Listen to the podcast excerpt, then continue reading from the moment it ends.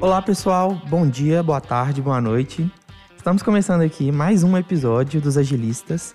Essa temporada, como vocês sabem, foi feita pelo Prêmio Agilistas, né? Uma premiação que acontece internamente aqui na DTI e tem como objetivo reconhecer os squads que mais se destacaram no último ano. Eu estou aqui mais uma vez com convidadas super especiais e eu queria pedir para que elas se apresentassem para os nossos ouvintes. E aí, pessoal, tudo bem? Olá, pessoal. Bom dia, boa tarde, boa noite. Me chamo Lorena. Eu sou a PO do projeto do RK Ring Closure App.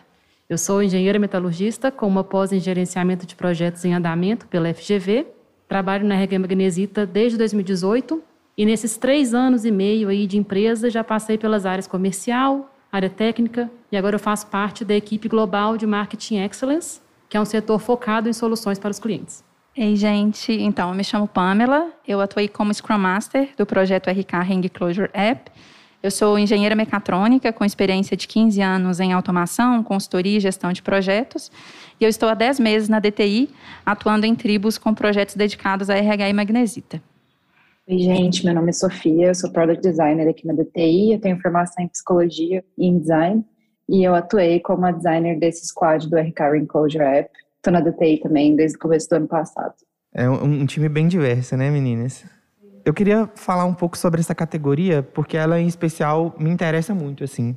Eu venho de uma área criativa, eu sou formado em publicidade, e eu sou fascinado com o assunto criatividade e as infinitas formas que a gente pode abordar esse tema. Mas a gente sempre carrega o estigma de que a criatividade está atrelada ao design, às artes, né? A essas áreas que são ditas criativas.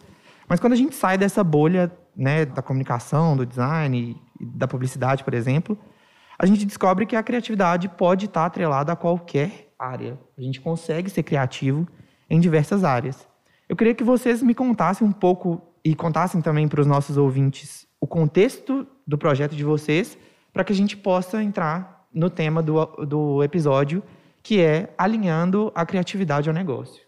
Vocês poderiam me contar um pouco do, do cliente do projeto, por favor? Claro. Antes de comentar um pouco né, sobre esse contexto do projeto, eu só gostaria de abrir um parênteses para apresentar a empresa para vocês. Né?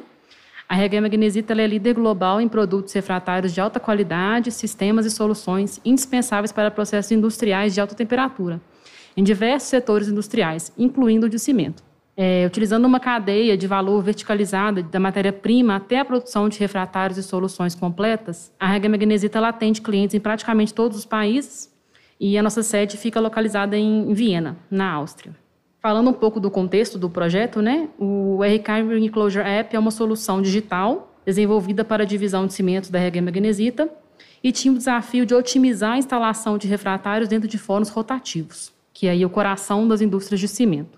É, atualmente, a eficiência da execução é relacionada ao tempo de experiência do instalador, o que nos motivou a buscar uma solução para empoderar o instalador com menos experiência, a realizar essa atividade de forma mais assertiva.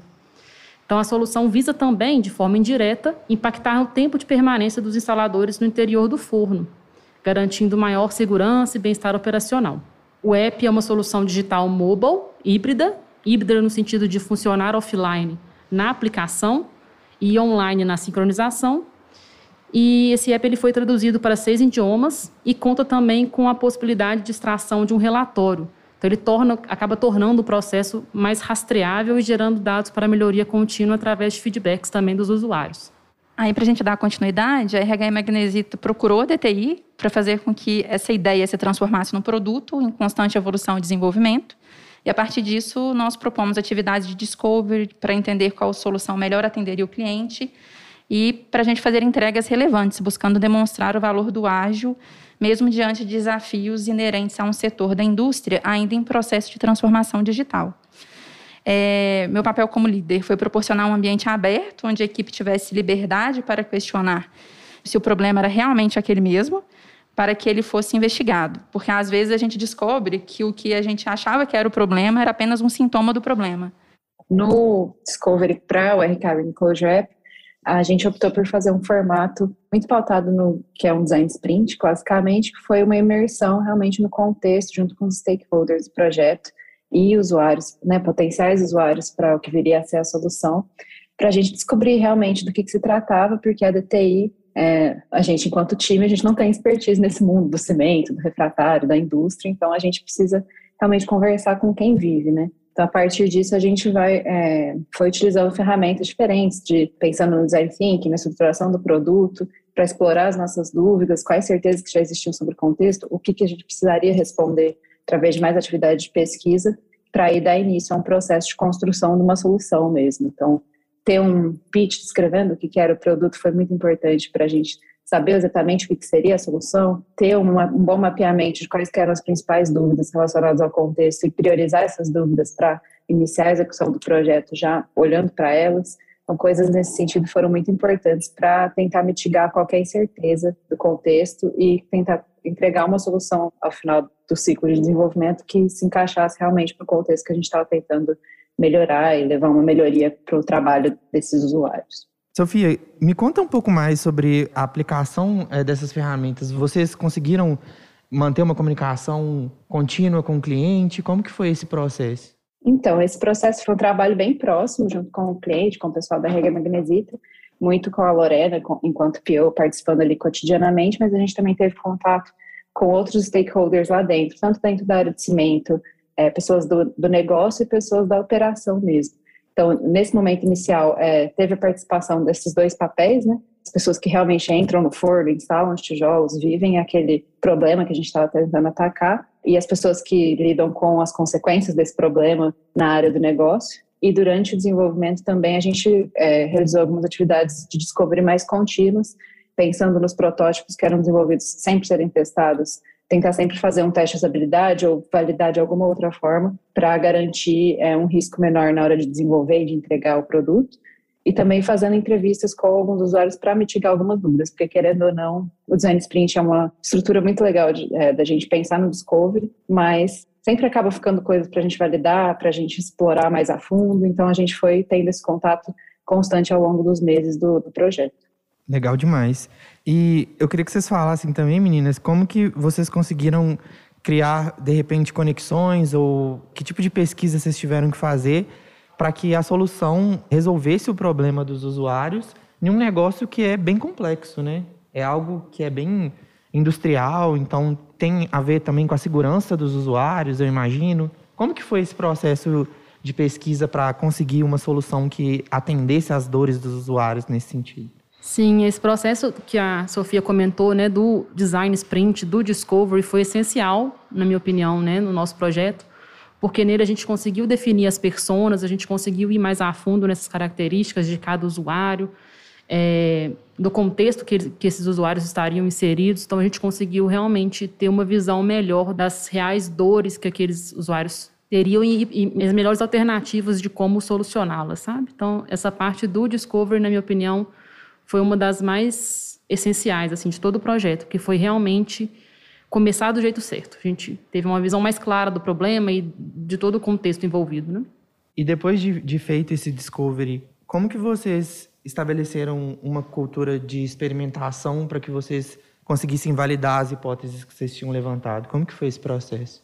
A partir do momento que a gente tinha um, um MVP, né, vamos chamar assim, a gente começou um ciclo de testagem em um contexto mais próximo possível do real que a gente tinha acesso naquele momento, que era num centro de treinamento da RH Magnesita, que fica lá na Áustria, em Dublin. Então a gente preparou alguns testes e acompanhou eles com operadores que estavam lá dentro do forno, montando um forno e testando a solução e nos dando feedback para que a gente pudesse incorporar esse feedback na construção do produto no próximo ciclo. Então foi muito interessante a gente poder ter ali ao vivo o feedback, ver o que funcionava, o que não funcionava, tanto em termos da solução técnica em si, quanto de como a gente tinha estruturado o produto, da utilização, usabilidade, todos esses, esses fatores foram muito importantes de observar nesses testes. E aí, a partir disso, observando quando a gente encontrou algumas dificuldades no modelo matemático que vinha subjacente do produto em si, a gente recorreu à rede da DTI para nos ajudar pensando no problema de dados que a gente enfrentou. Então, procurando pessoas especializadas dentro de outras tribos da DTI para tentar nos auxiliar nesse momento foi muito importante também.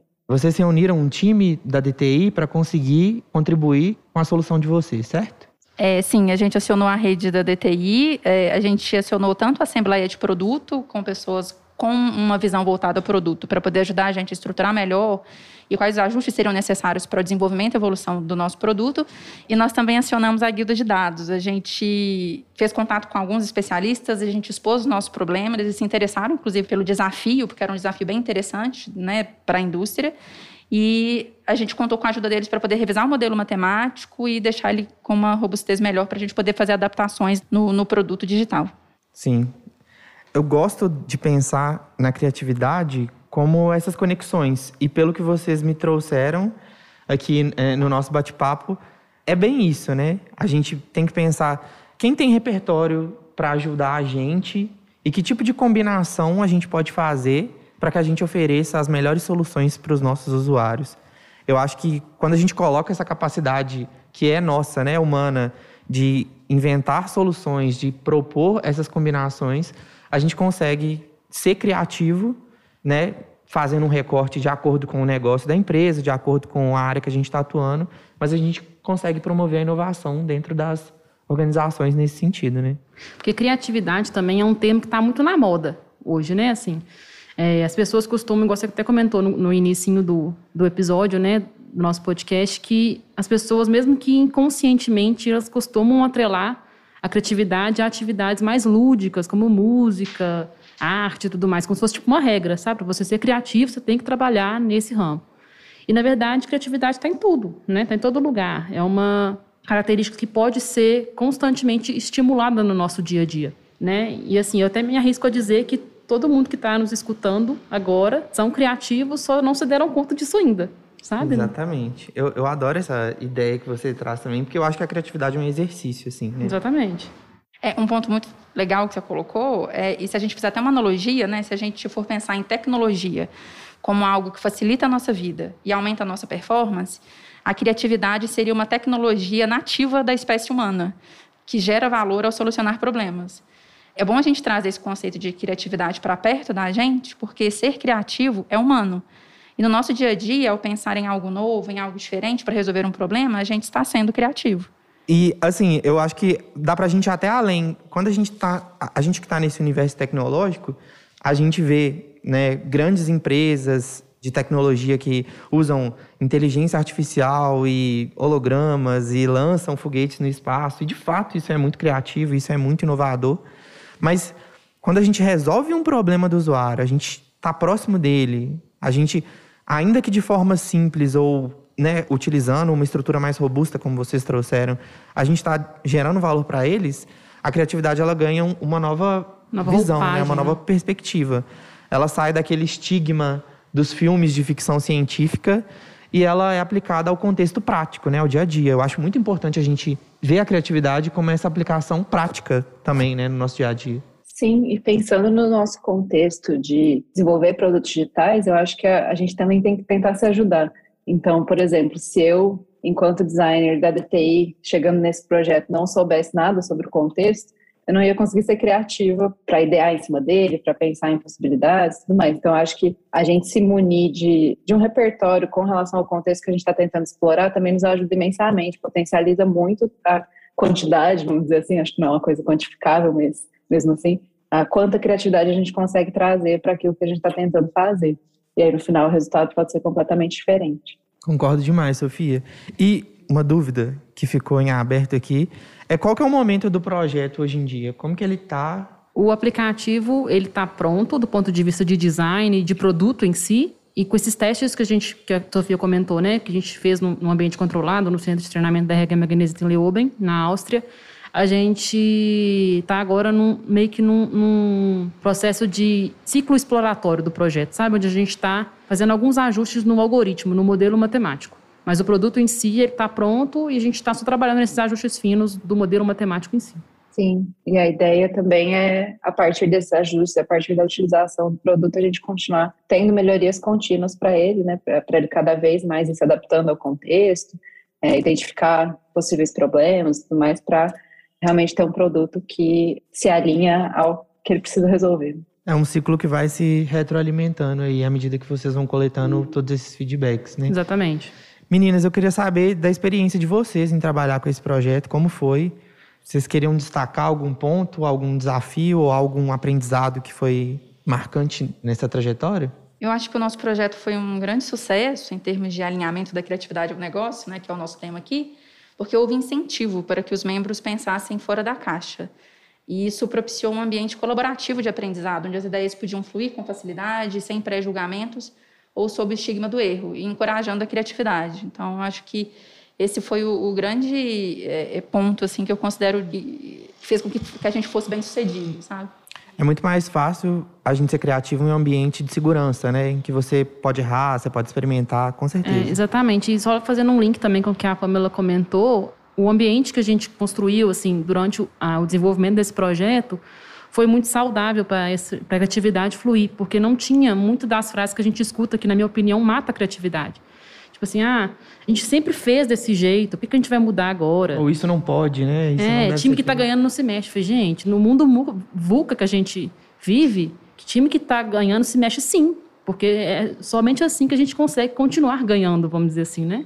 Então, acho que esse ambiente que a gente criou de comunicação transparente, bem assertiva, acho que facilitou muito essa criatividade também do time. E de liberdade, né? E de liberdade, liberdade para poder falar, para poder propor ideias, para poder tra trazer sugestões novas, para poder propor que fosse feita uma dinâmica nova ou para sugerir que fosse um usuário diferente fosse entrevistado, fosse consultado. Isso fluiu de forma bem bem orgânica mesmo no projeto. É, o desenvolvimento foi se moldando a partir do que foi acontecendo, sabe? Não, foi bem flexível assim. É, eu concordo bastante com o que as meninas trouxeram. Quando eu entrei nesse projeto, eu tinha muito pouco tempo de DTI, então eu estava indo me acostumando com essa dinâmica de trabalhar com produto, tudo mais. Então foi um momento de aprendizado enorme. E ter esse time que estava trabalhando tão proximamente, o time da DTI com o time Rega Magnesita, principalmente a Lorena, que está até aqui hoje, né? Acho que isso mostra quão próximo que a gente ficou ao, ao longo desse processo. Foi uma experiência muito legal de realmente ver um time rodando muito fluidamente. Tinha dificuldades, tinha impedimentos, às vezes, que a gente conseguia resolver muito bem na base da comunicação e na base de buscar ajuda, tanto na rede da DTI quanto explorando as possibilidades dentro da rede da RG Magnesia. É, e assim, no mundo que a gente vive hoje, o risco da gente fazer as coisas sempre do mesmo jeito é maior do que o risco da gente tentar fazer diferente. E é justamente por isso que a inovação é tão importante, né? Isso aí, Pamela. A gente consegue então, né, concluir aqui com esse episódio que a criatividade ela não é um dom divino, ela é um exercício contínuo em que você absorve, busca aperfeiçoamento e consegue através, né, de conexões entre pessoas, processos e repertórios resolver alguns problemas que causem impacto positivo, seja para os negócios, para a vida das pessoas e assim alimentando esse ecossistema, né? Com certeza, sua ideia não necessariamente tem que ser algo grandioso, palpável e colorido, como às vezes as pessoas normalmente personificam, vamos dizer assim, entre aspas, a criatividade. O fato de você solucionar um problema recorrente de uma maneira diferente, sobre um outro ponto de vista mais assertivo, visando o mesmo objetivo, já é criatividade. Isso aí. Gente, eu gostei demais desse bate-papo. Estamos chegando aqui né, ao fim do nosso episódio nosso último episódio da série do Prêmio Agilistas. E queria agradecer vocês, meninas, pela participação também. Acho que foi um, um bate-papo bem legal. E a gente se vê na próxima e nos próximos episódios dos Agilistas. Muito obrigado.